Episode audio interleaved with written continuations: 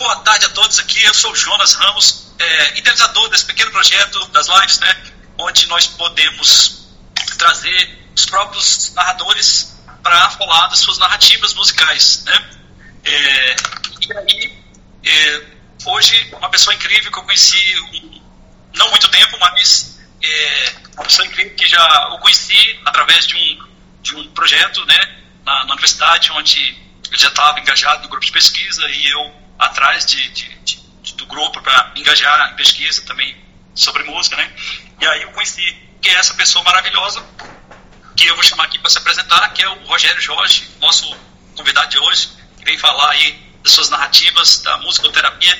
Rogério, eu não sei por que escureceu de novo aqui, não sei se, se alguma coisa na conexão, mas a palavra é contigo. Ah, melhorou. É, melhorou. É, eu desliguei e liguei aqui o. Beleza. É contigo aí, menino. Bom, eu Sou terapeuta ocupacional, sou musicoterapeuta, também sou antropomúsico e também trabalho com terapia vibroacústica através da mesa vibroacústica. Né? Terapia vibroacústica é um, um trabalho que eu tenho desenvolvido. Mas hoje eu queria falar sobre um, uma coisa que está é, dando o que falar, né? que é a questão das leis estaduais que obrigam os planos de saúde a cobrirem muito para crianças autistas os atendimentos de musicoterapia. Eu acho que foi um grande avanço ao acesso. Né? Então, eu atualmente tenho me fundamentado mais na questão da neurociência da música e os efeitos da música no cérebro. Engraçado que eu passei 10 anos sem atender crianças. Então, esse ano eu estou atendendo. Né? Por enquanto, são só crianças que conseguiram mandados judiciais, são execuções judiciais que obrigam os planos de a pagar, cobrir os atendimentos. Eu acabei assumindo uma clínica aqui na Asa Norte de Brasília, o setor de musicoterapia. Né? Atualmente eu estou na Associação de Musicoterapia do DF, né? Ou agora estou na diretoria. Não sei ainda qual vai ser meu cargo, nem quando está sendo montada a chapa. Mas que eu posso dizer que a musicoterapia é uma profissão que, apesar de não ser regulamentada, ela já tem um certo reconhecimento científico por conta da, da atividade musical em si e como que ela favorece, trazendo estimulação cognitiva, né? fazendo treinos de psicomotricidade, coordenação motora, né? coordenação motora, equilíbrio, né? porque a gente sabe que o ritmo ele traz essa, essa esse equilíbrio para quem toca, para quem executa. Não necessariamente que essa pessoa seja um musicista mas a atividade musical. A gente sabe que os primeiros órgãos nascem, que se desenvolvem no organismo humano são o cérebro, o coração e o sistema auditivo. Né? Então a gente já tem o um contato com, com, o mundo externo através, mesmo na, na, no período gestação, no período gestacional, a gente vê que os sons já influenciam ali dentro, dentro da barriguinha da mãe. E os próprios sons internos, né? os sons, o batimento cardíaco, os ruídos intestinais, o processo cardio, cardio, é, é, cardiorrespiratório, a questão da, respiração, né? contrário, expande, contrário. Né? E, claro que a gente tem que levar em consideração que a musicoterapia é uma área nova, ela surgiu há menos de um século, menos de 100 anos guerra. É, na verdade, no final da Segunda Guerra Mundial, entre guerras tiveram experiências a gente percebeu né, que, na época, né, eles tinham percebido isso, quem estava trabalhando com terapia musical, e os, os, os, pacientes internados que tinham é, contato com atividades musicais, eles tinham alta no hospital mais rápido. Eles tinham níveis de ansiedade diminuídos, né, ansiedade, estresse hospitalar. O simples fato de ouvir música já tem uma, um grande impacto né, em todo o organismo. Mesmo se seja uma música que você gosta, como se uma música que você não se identifica, né? a música não tem como você controlar o que você ouve. É, isso também varia muito, né? Isso varia para quem, tá, quem mora na zona rural, como eu, eu moro aqui em Brasília, aqui no, no setor do Lago Norte, que é uma área Lago Norte, uma área rural. É completamente diferente de quem mora no plano piloto. Ônibus, é, asfalto, moto, barulho de moto, som alto, é, gente batendo na terra aquela coisa toda. Então a gente vê que existe sim uma influência comportamental e cognitiva. É capaz de influenciar.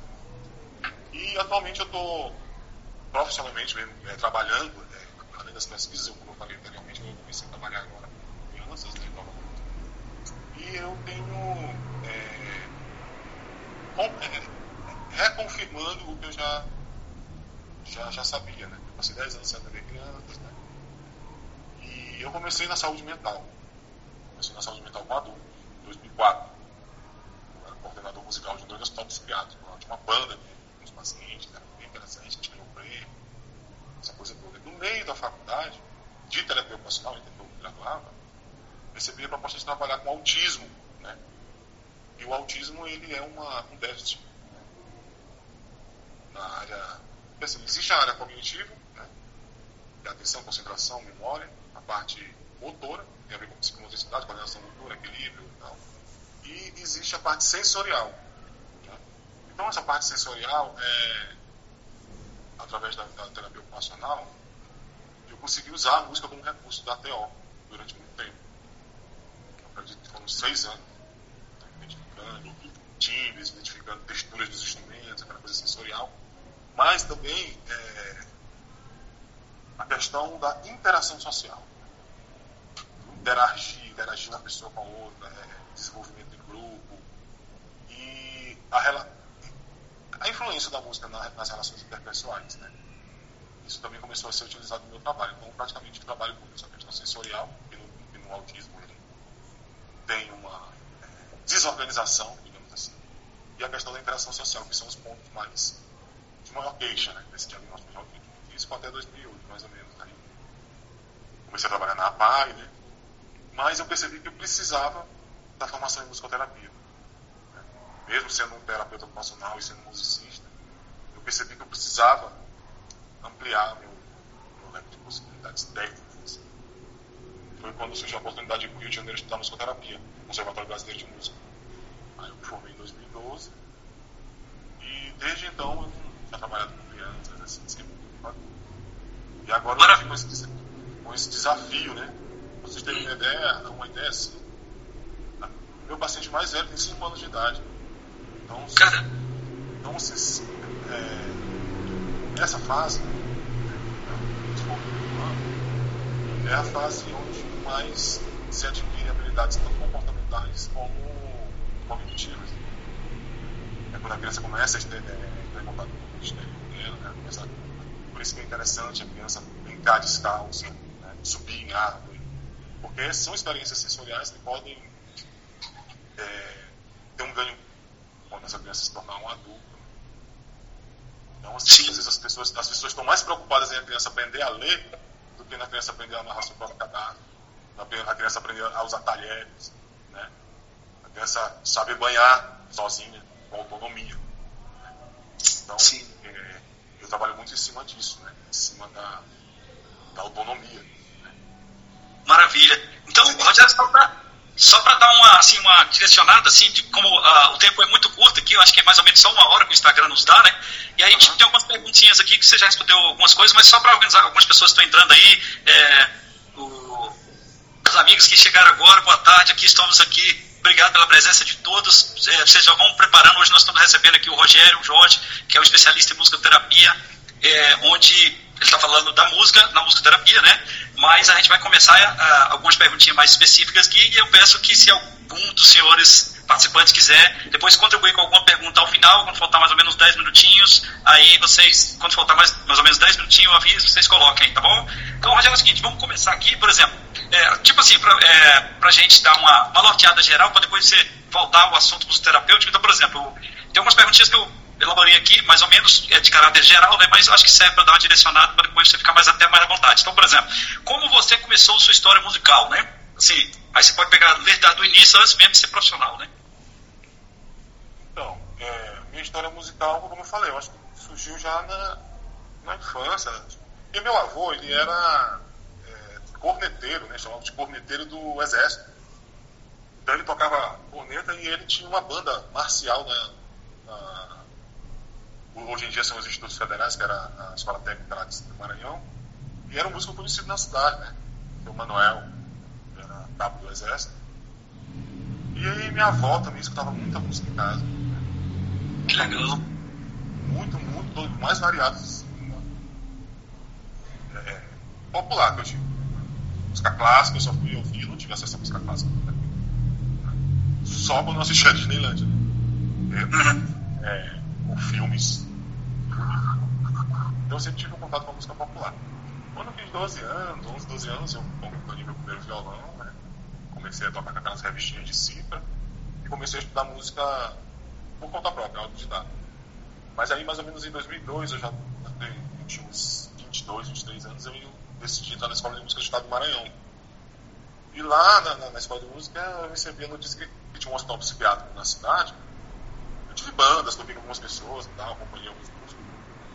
E eu tinha um trabalho de composição com alguns amigos, a gente tinha um grupo de música instrumental chamado Cabelo de Alma. Música que envolvia muito percussão, com guitarra, a gente fazia uma espécie de fusão, assim, coisas. Mas aí eu fui estudar violão básico depois. Aí quando eu, quando eu estava no meio do curso, eu soube dessa vaga lá no hospital psiquiátrico para virar monitor de uma oficina de música. Eu eu tinha uns 24 anos já, com 25 anos eu era coordenador musical desse hospital, hospital psiquiátrico Lina Rodrigues. Eu fiquei coordenador desse, desse hospital de 2004 até 2009. Quando a, dire, a diretora saiu e quando entrou a outra diretora, eles acabaram com tudo, não mais saber de nada. Não deram o caminhão passando aqui, aí. Hã? O caminhão passando aqui, o barulho acho que vai incomodar aí, mas já, já tá passando. Tá. Pois é.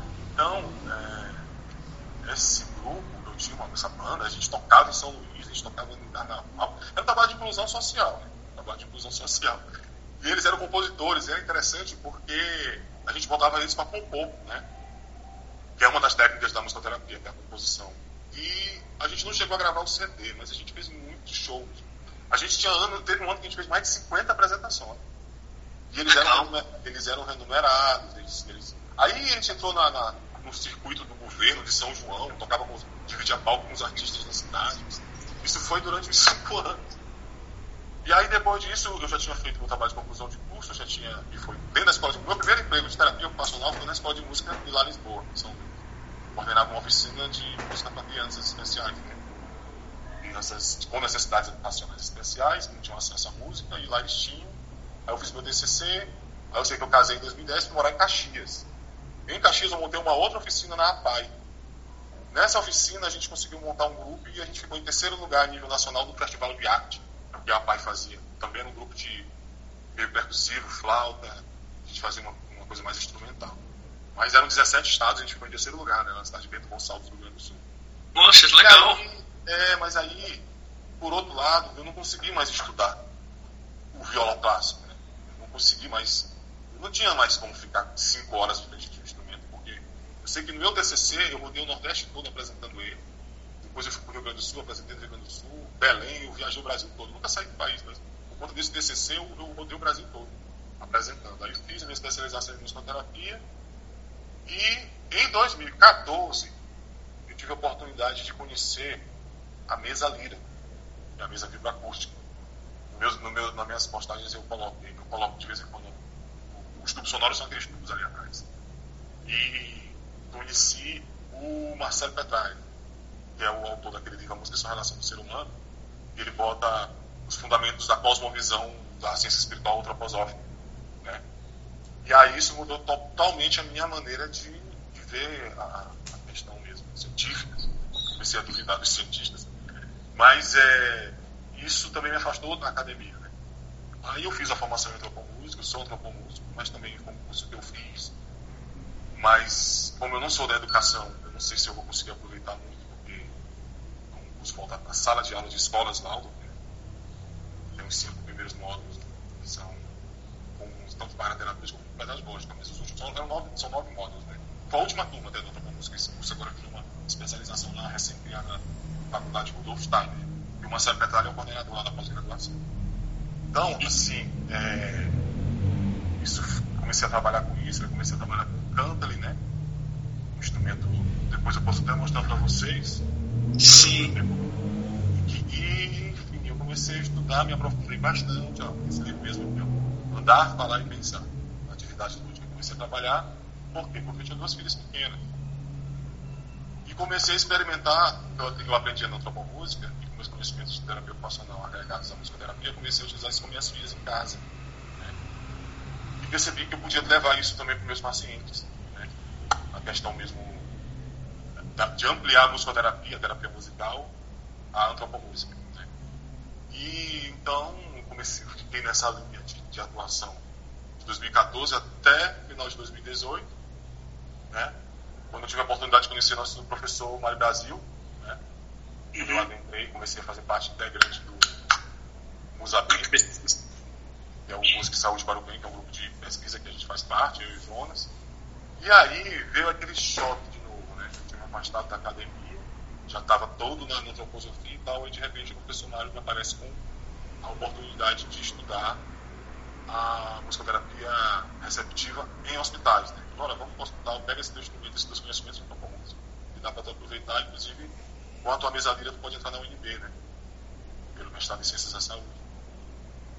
E então eu tive que me virar nos 30, porque a academia não aceita, porque não tem comprovação científica, né?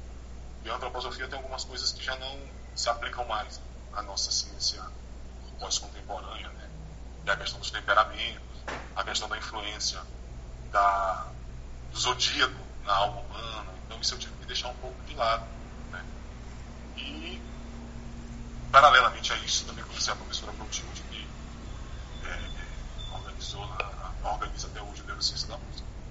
E o Música Quântica. Né? E agora a gente fez nosso terceiro cenário internacional. Então, eu cheguei no ponto que eu vou ter que agregar tudo isso.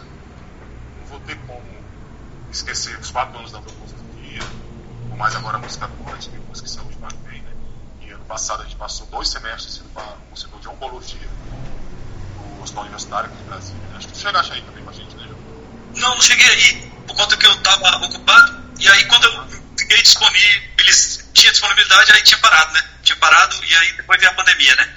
Mas já queria aproveitar esse momentinho que eu te interrompi para te fazer uma pergunta que eu acho que eu que estou começando a me apropriar um pouco do conteúdo, ainda estou bem a leiga, eu comecei, né, pelo, e para que você saiba também, o pessoal saiba, eu me inscrevi na especialização em musicoterapia também, porque me interessa, né, aqui pela Sensupeg, mas ainda vai começar as aulas. Então, assim, pouco conteúdo que eu, que eu, que eu conheço é do que a gente vê por aí na literatura. E aí, a pergunta é a seguinte, que eu acho que muita gente pode ser que seja igual eu, não ficou escura de novo sua tela, não sei se foi a conexão e isso melhorou. É a, é a questão é, a questão que você pudesse esclarecer para a gente, assim, é, os tipos, genéricos, assim, os tipos de, de musicoterapia que existem. Porque, por exemplo, antes mesmo de eu conhecer o professor Mário, você e o pessoal do, dos grupos, e me interessar por alguma literatura da área, eu, eu vi, assim, por aula da internet, alguém falando, e, e, e há esse pessoal, sei que há, porque o professor mesmo fala que tem, tem algumas pessoas que levam a musicoterapia deles, que eles falam mais pro lado, assim, esotérico e tal. Então, assim, é, e aí eu não sei é, em relação a isso aí, mas, assim, queria que você pontuasse mais ou menos assim, as, na atualidade, como é que estão o, mapeando esse tipo de musicoterapia que há, né? Assim, né? E aí diferir quais, quais são mais acadêmicas, quais que assim, são mais aceitas na academia e quais não, se pudesse. É, assim, esse negócio de esoterismo, é, ele na verdade, ele já existe há muito tempo, assim. Tipo, não tem como a gente Oi, tá me ouvindo? É, deu uma travada, mas agora voltou o som, mas ficou escuro. Eu não sei se é a tá, conexão. É, é, eu, eu, vou repetir. Não, é a conexão, tá, voltou, né? Isso, voltou agora. É. Então, assim, não tem como separar a história da música da história da humanidade. Toda e qualquer civilização, qualquer menor comunidade que tenha, ela tem atividades musicais. Né? Então, assim, é, as primeiras experiências de música em terapia fins terapêuticos vem do xamanismo. O xamanismo antigo, o xamanismo russo, da Sibéria, né, da Sibéria. Então lá são os primeiros registros. Isso uns 4 mil anos antes de Cristo, assim, uma coisa bem, bem antiga. Antiga. É, Existem outros tipos de envolvimento de música. Daí já vai, vai envolver questões de ritos, né? questões de é, rituais, que eu digo rituais todo tipo de ritual, né? Tem esse tipo de. tem um fundo musical. É, eu estou falando de crença mesmo, Sabe? Se você for numa igreja evangélica, vai ter música. Se você for num centro afro-brasileiro, vai ter música. Se você for numa tribo indígena, vai ter música. Né? E aí o xamanismo ele começou a utilizar cantos e músicas para é, trabalhar geralmente questões de caráter emocional. Emoções. É, só que assim, isso de uma forma muito empírica, muito intuitiva. Eu não sou muito expert em xamanismo, mas eu, é, existe um. Não são bem mantras, mantras são outras coisas, mas são é, cânticos que eles acreditam que invocam forças da natureza e essas forças da natureza vão trabalhar na saúde humana. Tá? Isso é musicoterapia? Não. Isso não, não, não é assim, mas isso é muito utilizado. É, porém, a gente sabe que se a gente for, por exemplo, dar um exemplo aqui da mesa lira, né? é musicoterapia vibroacústica. Através de uma mesa que você deita, você toca e você consegue. Quando você fala que é musicoterapia, assim, só para eu entender e que os outros possam entender também, eu estou entendendo que você está falando que é aceito pela ciência, pela academia, é isso? Isso, isso. É aceito pela academia.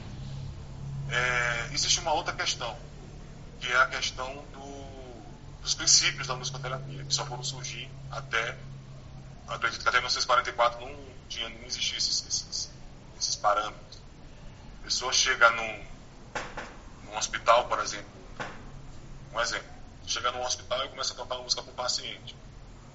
Se esse paciente não gostar dessa música, você vai estar influenciando a saúde dele, você vai estar usando a música para inibir estresse com seus objetivos, seja lá quais forem, mas você não está seguindo os princípios. A partir que você segue esses princípios, você já está academicamente falando de musicoterapia. Quais seriam esses princípios? O primeiro princípio é o princípio do. ISO é uma palavra grega que significa igual.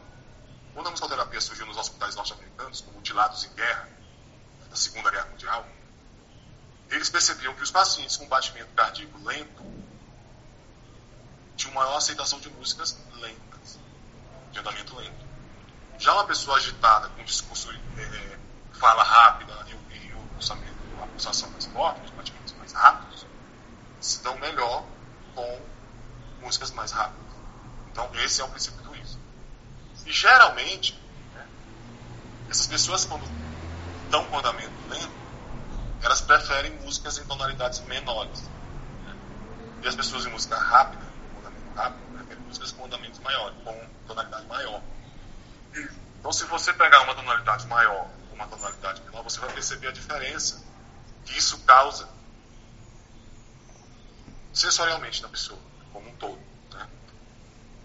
Eu vou pegar um violão aqui, para vocês terem uma, uma, uma... Tá, só um minutinho. Ah, tranquilo. E, pessoal, boa tarde a todos que estão entrando aí, o Jefferson, o Jânio, a Sara, ao nosso amigo árabe muito bom, obrigado pela presença aí, meu amigo. Que bom que vocês estão é, dando a graça de vocês aqui. E é isso aí. Vamos promover uns aos outros no mundo digital. Maravilha. Um abraço a todos. É isso aí, Rogério. Ó, então, se você está aqui, ó, uma música em tonalidade maior.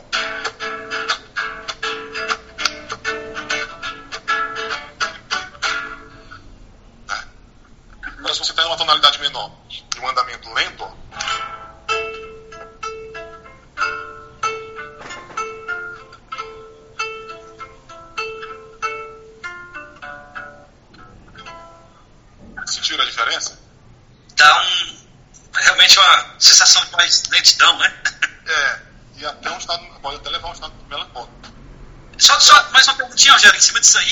você que já leu sobre isso aí, é, onde você leu, é, a gente pode afirmar que é, essas afirmações aí da literatura estão acerca de, da audição da música ou também opções das pessoas, por exemplo, se elas vão cantar ou tocar a música, elas também é, está pode estar relacionada a isso também, a prática. A gente está falando de um contexto hospitalar, né?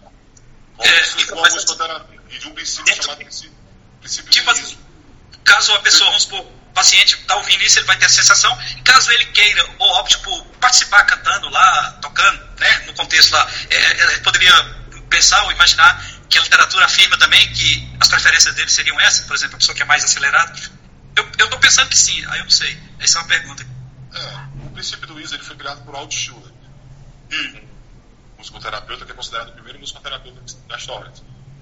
Ele percebeu pessoas com temperamentos melancólicos é, tinham uma influência maior da música em tons menores. Ele percebeu, não, ele, ele comprovou cientificamente, através de experimentos.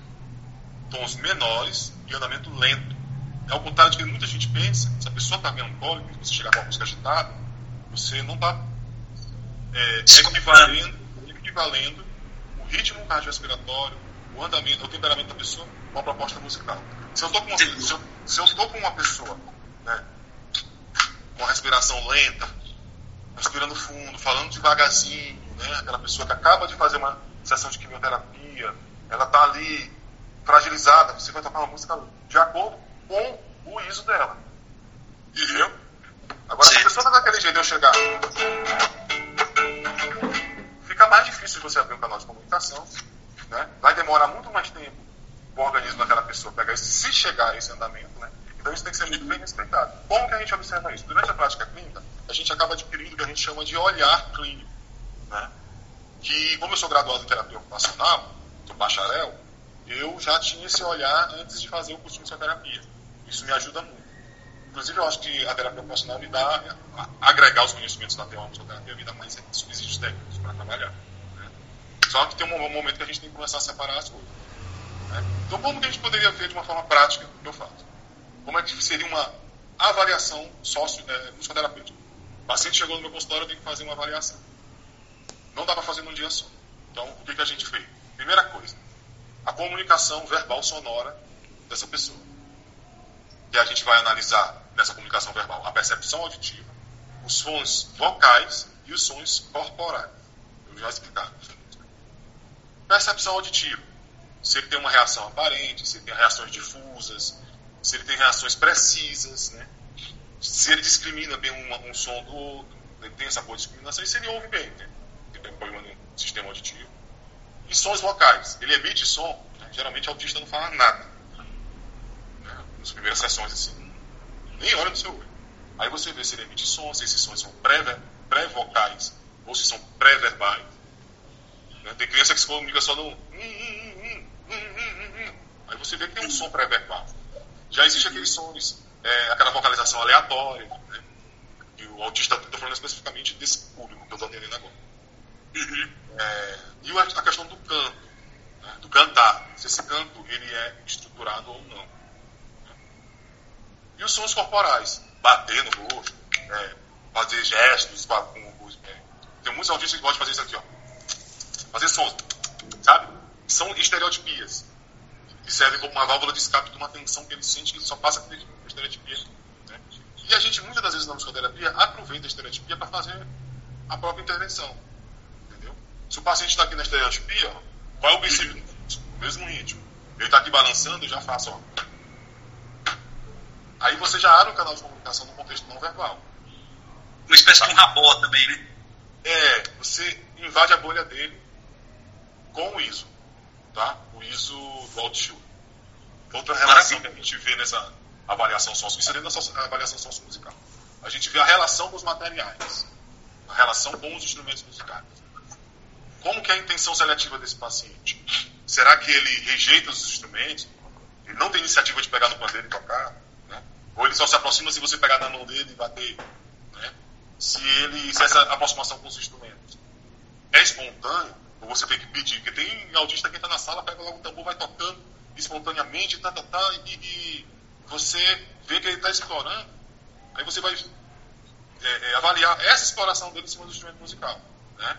Se ele é, tem interesse, se tem um aparente desinteresse, se ele tem uma observação só passiva, ou se ele tem uma atenção direcionada. Por exemplo, uma atenção direcionada. Eu pego a baqueta com o xilofone, começo a tocar, e digo que lá dentro do xilofone tem uma formiguinha. Né? Então olha a formiguinha, e começa a tocar como se fosse uma formiguinha cantando. E ali você já aprende a atenção do, dessa criança. Né? Legal. estou falando do caso de autismo. Tá? Autismo, legal. É, que esse trabalho que eu estou atualmente desenvolvendo na clínica do Brasil.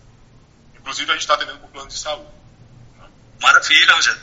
Rogério, eu tô vendo que tá, tá, avançando o horário, não sei porquê, passou tão rápido. E assim, é. eu acho que quando eu me conectei era umas 16, 16 5. meu relógio aqui já está dando 16h47, então quer dizer, talvez aí daqui uns 15, 20 minutos já seja. Ah, então eu vou, só, eu vou só concluir aqui. Ó. Não, mas tranquilo, pode concluir, dá tempo. É só para chamar atenção, se alguém tá. tiver uma pergunta, se prepare aí. É, a manipulação desses instrumentos é intencional, ela é organizada, ela é descoordenada. Ele pega os instrumentos e sai tocando tudo de uma vez, ou ele pega só aquele instrumento e fica ali, entendeu?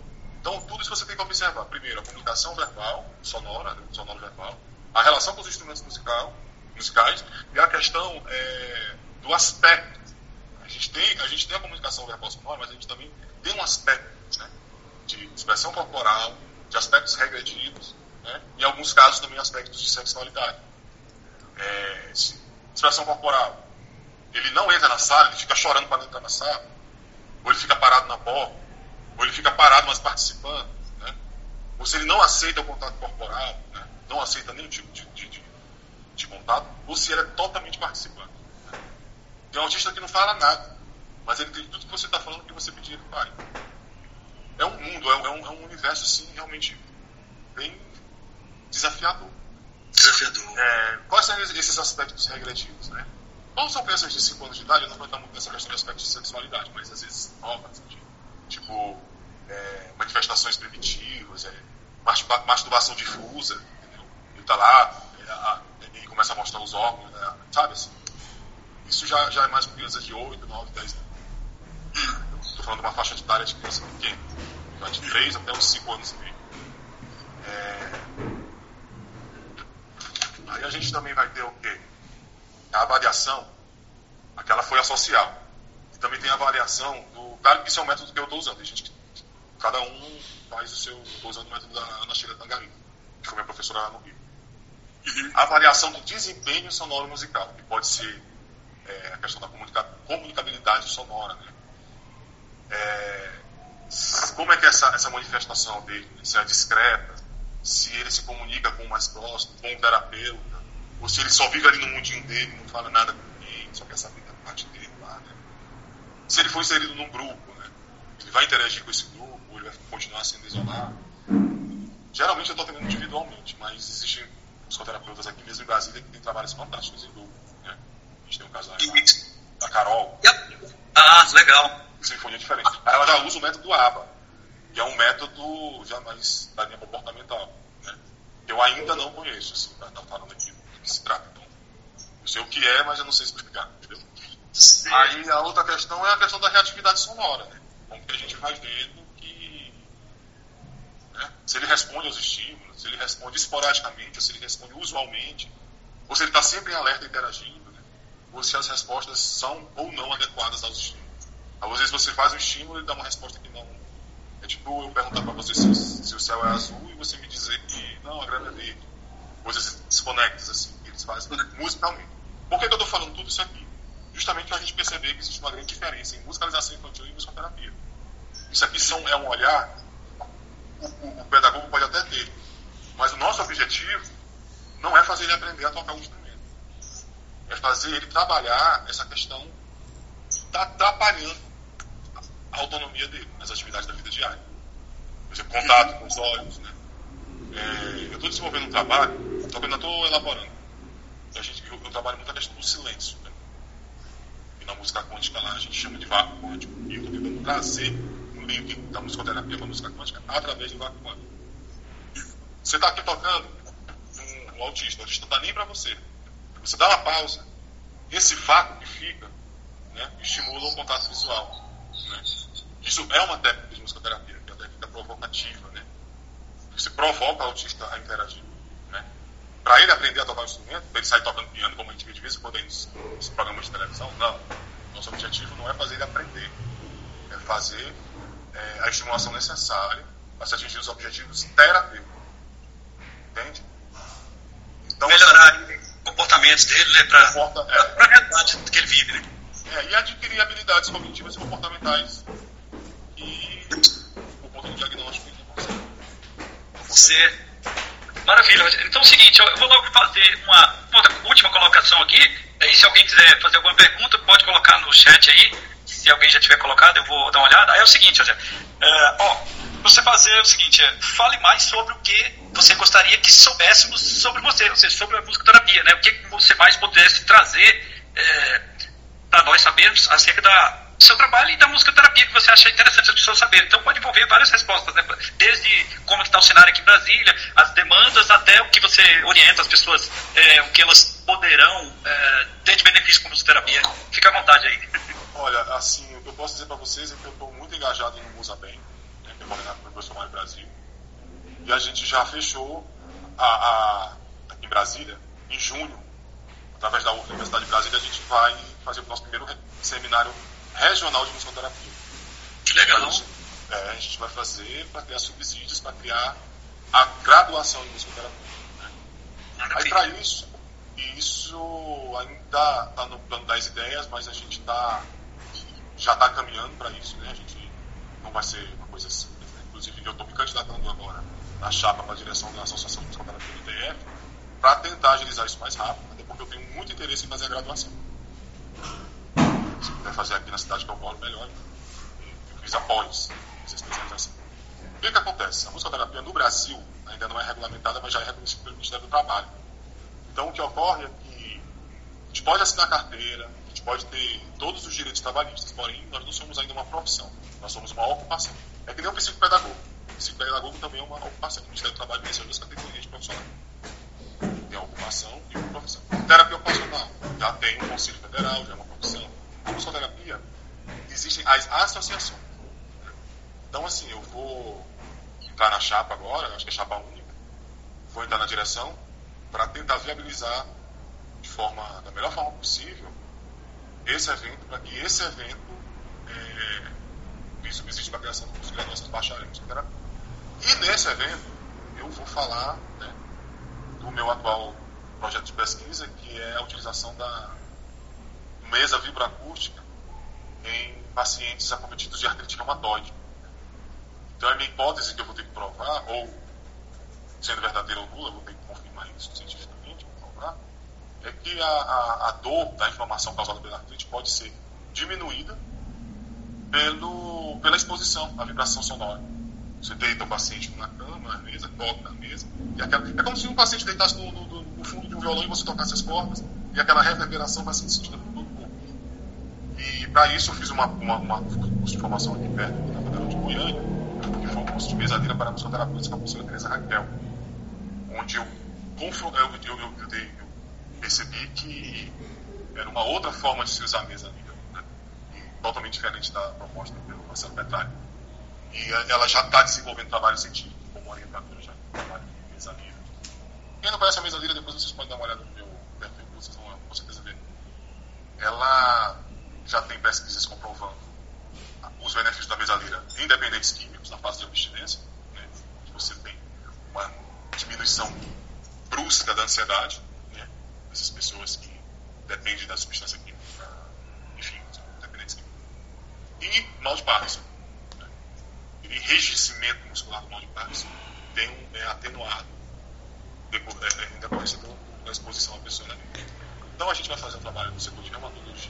38,5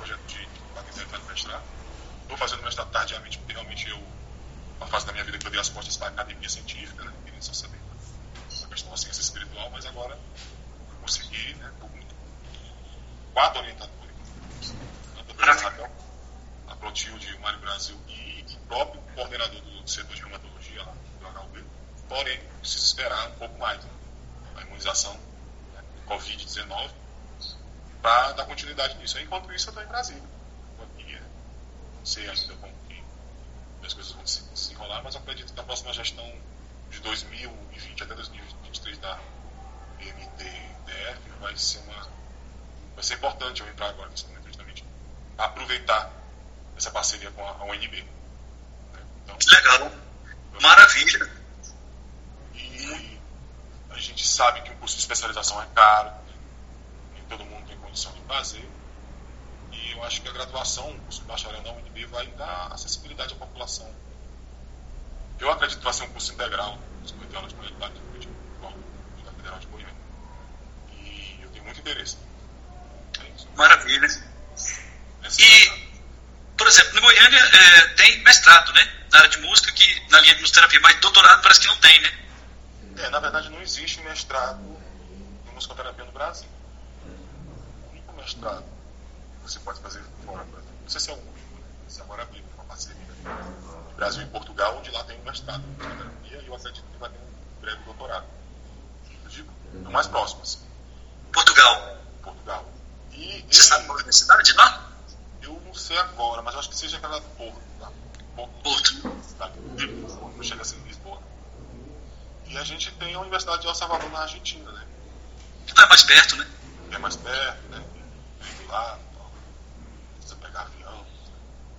Mas como eu falei, né? A coisa Como não é regulamentado, tem essas questões todas no meio do caminho para serem resolvidas, né? Mas depois de ser regulamentado, essas especializações vão acabar. Quem fez, fez. Quem não fez, não vai mais rolar. E aí eu acredito que quem for especialista vai ter que fazer a graduação. Claro que aproveitando várias disciplinas. Sim. Pois é. Maravilha, Rogério. Parabéns aí. Eu não sei, eu acho que ninguém fez alguma, nenhuma pergunta, eu pelo menos não, não vi aqui, eu corri para baixo as, a, chat aqui, não vi nenhuma pergunta, acho que ninguém fez. Mas, assim, se eu me enganei, podem, se é que alguém fez alguma pergunta, pode colocar no chat que agora eu posso é, olhar com mais cuidado e, e, e fazer aqui para o especialista, Rogério. Mas, de antemão, quero fechar aqui as minhas palavras agradecendo a presença de todos, né? Dizer que vocês é, é, incrivelmente estão colaborando com essa audiência, né? Com esse mundo digital que nós temos vivido e cada vez crescido mais, principalmente que nós estamos passando essa pandemia, né? Todo mundo está correndo digital e é uma forma que, independente de, de, desse momento de pandemia, enquanto músico, eu sempre senti essa falta assim, de conteúdos musicais, mais conteúdos musicais, não só apresentações, performances, que tem bastante na internet, mas conteúdos com outras é, narrativas musicais, né? Então, razão pela qual me motivou para uh, trazer isso à tona. Foi assim um insight que eu tive, eu acho que eu estou muito feliz com ele, por onde, eu, onde a gente pode trazer vários autores com suas narrativas né, musicais, vários profissionais para cá. Então, diante é, agradeço a presença de todos, especialmente do nosso convidado, Rogério Jorge, onde eu desejo todo sucesso para ele nessa empreitada aí, e eu creio que muita gente poderá se beneficiar dessa narrativa, onde nós vamos, né, vou estar disponibilizando esse vídeo no meu canal, no YouTube, no Instagram fica salvo, vou replicar no YouTube. Então, assim, onde eu acredito que possa motivar mais profissionais a virem participar, né, dessa, dessa, dessa vitrine que a Instagram nos proporciona, as lives proporcionam, né, para todos nós, trazer, aproximar, aproximar-nos com nossas narrativas uh, musicais, para, porque essa é uma aldeia global, gente. Então a música ela permite isso, né, de vários pontos de vista. Então, as palavras aí, se você quiser findar aí, fica contigo, Rogério. Um abraço e pode usar as palavras finais aí para encerrar. Não, é isso aí, eu também agradeço, assim, parabenizo pela iniciativa, né? É, esse formato de entrevista eu acho bem melhor do que palestra. Enfim, eu acho que todos estão de parabéns, eu queria agradecer também a presença de todos, agradecer o convite e, e precisando aí, a gente. Tá. Só queria tirar uma foto aqui. Ô, oh, vai voltar, sim, Dá um print. É, tá. Maravilha. Pronto. Isso aí. Então é isso aí, pessoal. Ficamos por aqui. Um forte abraço a todos. Deus abençoe e tamo juntos. Valeu. Um forte abraço